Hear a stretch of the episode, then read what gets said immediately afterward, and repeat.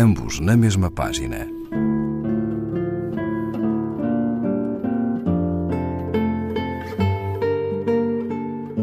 Um programa de Raquel Marinho.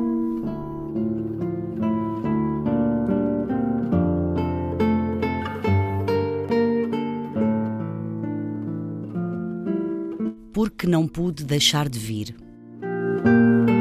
Ao nosso alcance sobre esta terra, eu creio que há cinco bens: os bens da terra, que são o conhecimento, a abundância, a generosidade, o prazer do amante e a alegria de viver.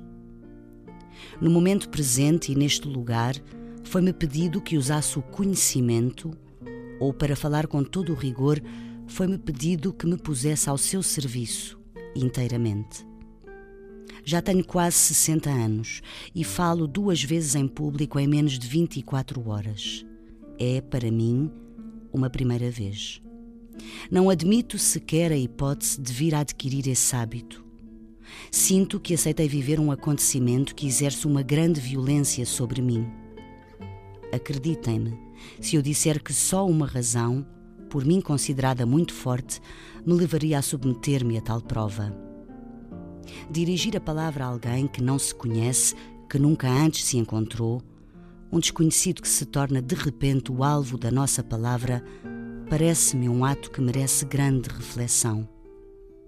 Olhai, pois, o que a seguir vou dizer-vos como uma tentativa de aproximação minha. Mas se não for possível encontrar eco nas vossas vidas, esquecei imediatamente que eu o fiz. Gostaria, no entanto, que todos guardássemos desta cerimónia a lembrança de um ato em que vivemos momentos verdadeiros, leves de peso, carregados de sentido. De facto, deparei comigo própria incapaz de recusar este convite. Era a minha língua e a minha cultura em confronto com uma outra cultura. Era uma certa história da Europa, uma história que tocava o passado e também o futuro dos países europeus.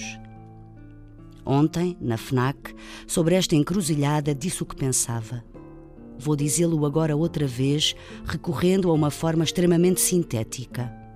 Nós todos, portugueses e europeus do centro da Europa, somos, ao mesmo tempo, os descendentes de um mesmo problema e os herdeiros de um modo radicalmente diferente de o resolver. Esse problema, suscitado pelo Renascimento, a reforma e as descobertas, é de uma grande simplicidade de definir.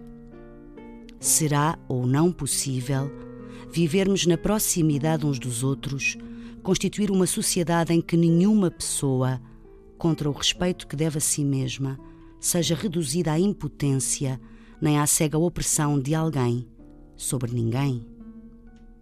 500 anos passados, nada ou pouco segundo o tempo, e a resposta concreta permanece um enigma.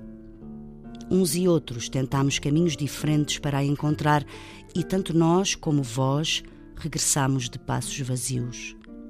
Estamos, pois, todos no mesmo ponto obscuro, ricos de experiência, mas sem nada sabermos de definitivo.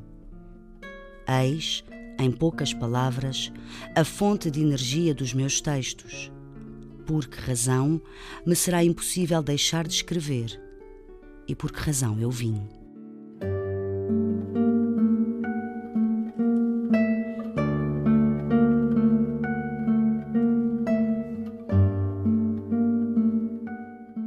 Maria Gabriela Lansol, Lisboa-Leipzig, O Encontro Inesperado do Diverso, o Ensaio de Música, página 101, edição Assírio e Alvim ambos na mesma página. Um programa de Raquel Marinho.